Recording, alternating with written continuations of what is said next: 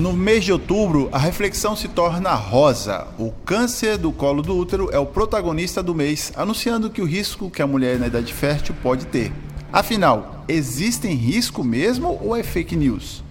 Com o apoio das nossas redes de rádios parceiras, começamos o Vida Saudável de hoje. No ar, programa Vida Saudável. Programa Vida Saudável. Informações, dicas e promoção de saúde. Participe! Programa Vida Saudável.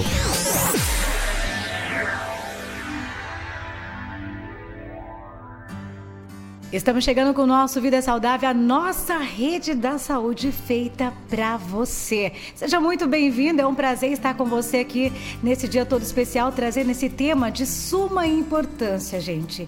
Outubro Rosa é câncer de colo de útero. Compartilhando a bancada comigo, ele, doutor Júlio Caser. Tudo bem, doutor? Elaine, um abraço especial, tudo bem? Um abraço especial, inclusive, às nossas mulheres, né? Porque hoje o tema Sim. é voltado para essas mulheres. Mas claro que isso não quer dizer que os homens não vão acompanhar, né? Uma vez que também eles estão, participam, né, dessa, dessa vida dessas mulheres, né? É verdade. É de suma importância também os homens estarem atentos, né, doutor, a alguns sintomas e ter todo o cuidado e respaldo com as mulheres nesse sentido é importantíssimo também. Antes que a gente entre no tema, doutor, eu gostaria que o doutor atualizasse a saúde em modo geral. Como é que está?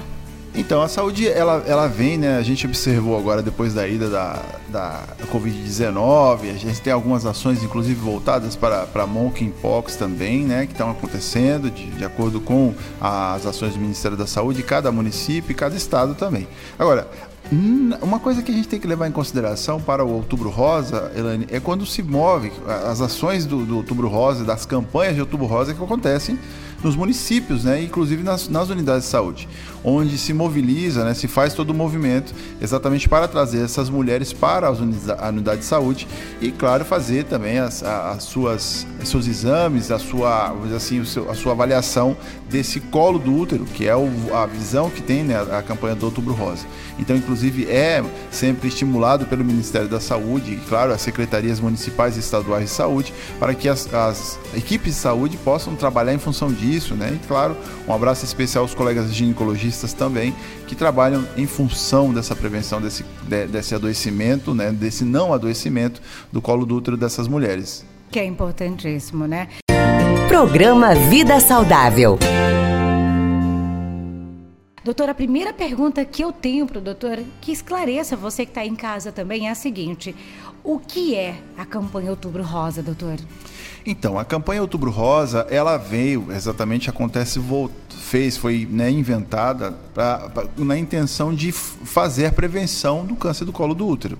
A gente olha no século XX que as mulheres, muitas mulheres adoeciam, né? E, e é, é, o câncer do colo do útero está aí no, entre as estatísticas de câncer como um dos principais cânceres é, relacionados às mulheres e que não existia, Elaine, é, uma ação, né, uma visão em relação a isso. E aí quando as mulheres chegavam, como o útero está, é, né, o útero está no interior da mulher e o colo também, por sua vez, quando essas mulheres chegavam, chegava um adoecimento muito grave já, né, um, um estágio de câncer avançado. Como o câncer do colo do útero geralmente em suas fases iniciais não apresenta sintomas, não dá dor, essas mulheres não, não iam às unidades de saúde. E aí se então verificou-se essa possibilidade de fazer então uma campanha que voltasse, né, que estimulasse essas mulheres, que levasse essas mulheres à reflexão para a prevenção do, em específico do câncer do colo do útero. E aí começou então no Brasil, né, toda essa ação. Inclusive é muito bonito, a gente observa, né, que em outubro as pessoas se vestem de rosa, as unidades de saúde se, se, se transformam em rosa também, né? Teve inclusive aquela imagem uma vez do Cristo Redentor, né, com aquela coloração rosa, Brasília também com suas é, suas colorações, né, iluminação rosa. Ficou muito legal, exatamente para fazer essa reflexão. E que é importantíssimo, né, doutor? Com certeza. Se essa campanha existe, se ela estar aí fazendo a mudança na vida, a gente percebe isso no, no dia a dia, na saúde das mulheres. Mas, doutor, o que é o câncer de útero e o que caracteriza a doença, doutor? Explica pra gente. Exatamente. Você até comentou algo importante, né? Que a gente tem dois pontos anatômicos importantes a serem avaliados o, o próprio útero propriamente dito e o colo do útero, né? Então existem, por exemplo, os cânceres relacionados ao útero propriamente dito Sim. e o câncer do colo do útero, né? E aí o, a, a, visão é realmente a, a questão do colo do útero, né? Que é um tecido que ele, é, o, a, o, colo do útero ele tem dois tipos de tecidos importantes e aí é, esses tecidos eles so, sofrem mutações, eles acabam mutando de forma inadequada e faz um crescimento de células desordenado, né, que leva ao adoecimento. E existem fatores que podem levar a, a, a essa região do colo do útero a se transformar em células normais né, comuns do colo do útero em células malignas, as chamadas células cancerígenas propriamente ditas. E aí, uma vez que isso acontece, aí a, a mulher então cai em fase de adoecimento.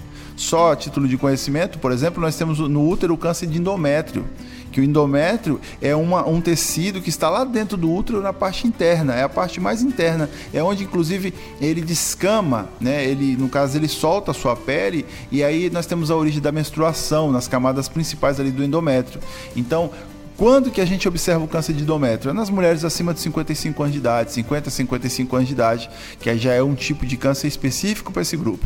É, no caso do câncer do colo do útero, a, a idade são as mulheres em ciclo em idades reprodutivas. E a, a, a, idade principal que a gente tem que observar é a partir dos 25 anos. Dos 25, doutor? 25 anos. Tem um detalhe importante que a gente fala, né, Elaine, porque assim, é, a mulher, ela adquire, no caso, o, o HPV, que é o papiloma vírus humano, né, já na idade da, da adolescência, nas suas primeiras relações sexuais. E aí ele é muito, ele é lento, o processo de, de adoecimento ele vem de forma lenta, devagar. Então ele vai começar a mostrar sinais a partir de 23, 25 anos. Então é aí que a gente fica esperto. Ah, então, doutor Júlio, a, a, mulher, no caso, com 13, 14 anos, 15 anos, ela tem risco de câncer do colo do útero? É raro. Se acontecer com essas mulheres, é raríssimo. Mas, assim, mulheres a partir dos 22, 25 anos, a gente já começa a ficar esperto, porque elas são um grupo de risco alto. O, o doutor tocou nesse assunto sobre HPV. Qual é a importância da vacina contra HPV, doutor, para a prevenção do câncer de útero? Tem alguma coisa a ver? Exato, Elaine. Olha só, é, a gente tem agora, né, que você acabou de comentar, a vacina exatamente do HPV, que previne, no caso, a, a, a, a esse tipo de, de vírus, né? O, o, o, no caso, que é o vírus que, que vai causar o câncer do colo do útero, né? E existe uma vacina voltada para evitar que é, o crescimento ou a multiplicação desse vírus, uma vez que se, ele se instale no útero dessa mulher, né? No, no colo do útero, perdão. É, ela, ela começa né, a ser difundida ali no final da, da, da né, no, na década de 90, 2000 mais ou menos, no começo do, do, do século 21 propriamente dito, com sua, né, sua ação propriamente dita. E aí começou, como eu falei, pensando naquelas mulheres adolescentes, né, 11 a 13 anos mais ou menos. É, e aí depois observou-se que era necessário também vacinar os meninos nessa idade é porque os meninos eram os trans, eram não são os transmissores do HPV muitas vezes na relação sexual.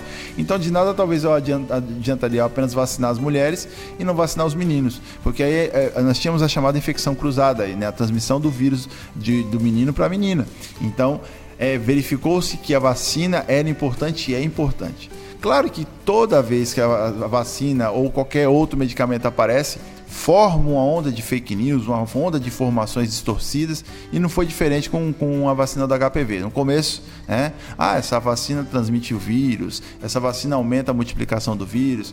Mas aí a população foi verificando que era realmente importante e hoje já se entende e já se aceita muito mais a vacina do HPV. E que é importantíssimo, né, doutor?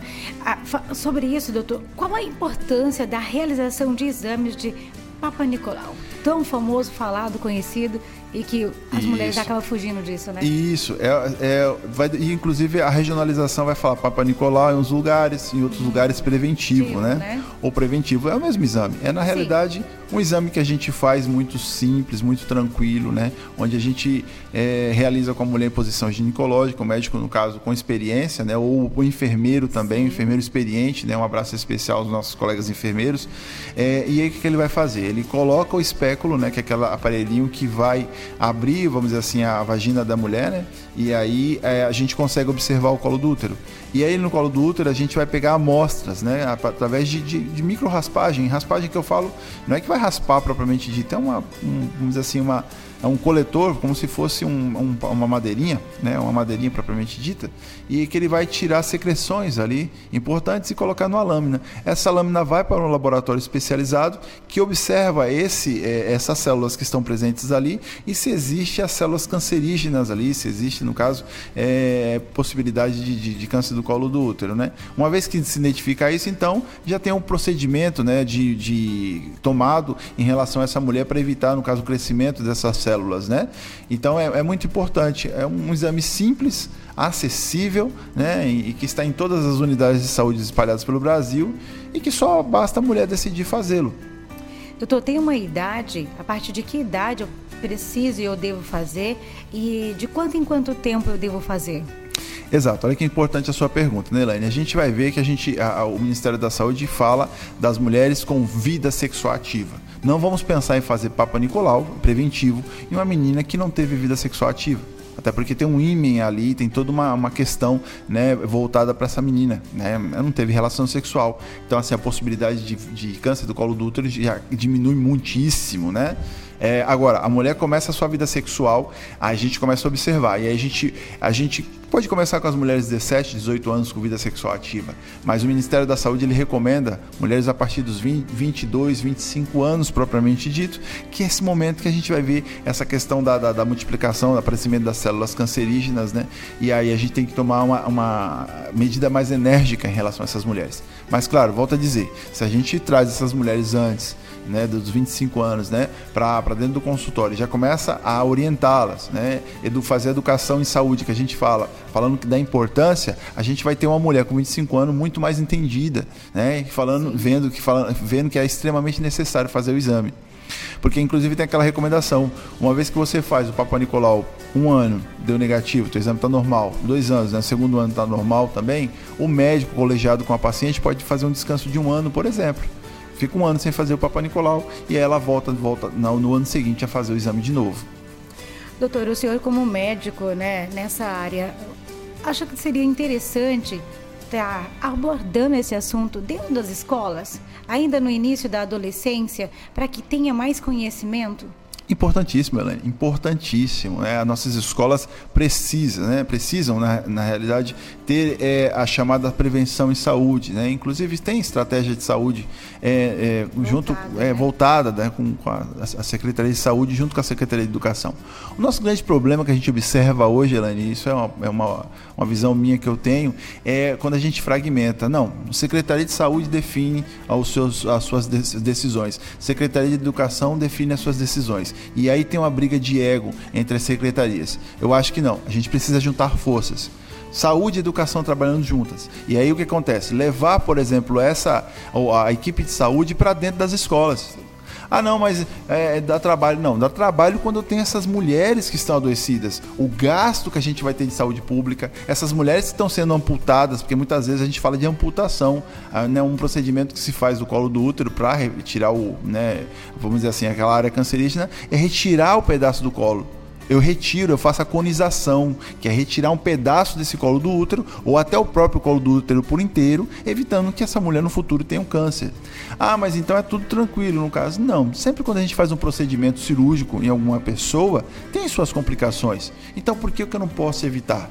Como você falou, se eu tenho aquela menina que está na escola, por que, que eu não oriento ela?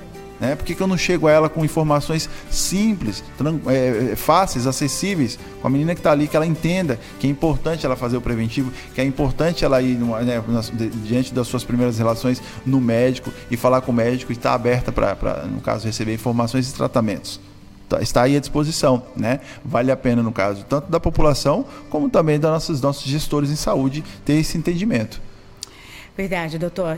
O HPV, ele é causador do câncer, doutor? Exato. Não somente do câncer, né? Na realidade, existem vários tipos de HPV, né? O papiloma vírus humano, ele está ali, ele, ele, um, um, tipo né, de HPV causa o câncer é, do colo do útero. Mas existem outros HPVs que vão com, é, é, é, é, fazer outros tipos de adoecimentos também pelo corpo. Então existem outros tipos de HPV. Mas tipos específicos causam sim um câncer do colo do útero. E é o fator causador principal. Né? Uma vez que a gente tem o conhecimento esse fator, porque às vezes o que acontece também é, tem, existem fatores genéticos dessas mulheres, né? A gente tem, por exemplo, tem que levar em consideração mulheres em que a mãe teve câncer do colo do útero, a avó teve câncer do colo do útero, e aí, claro, trouxe essa herança para essa menina, é? E aí essa mulher tem uma maior predisposição, uma vez em contato com o vírus HPV, a desenvolver o câncer do colo do útero.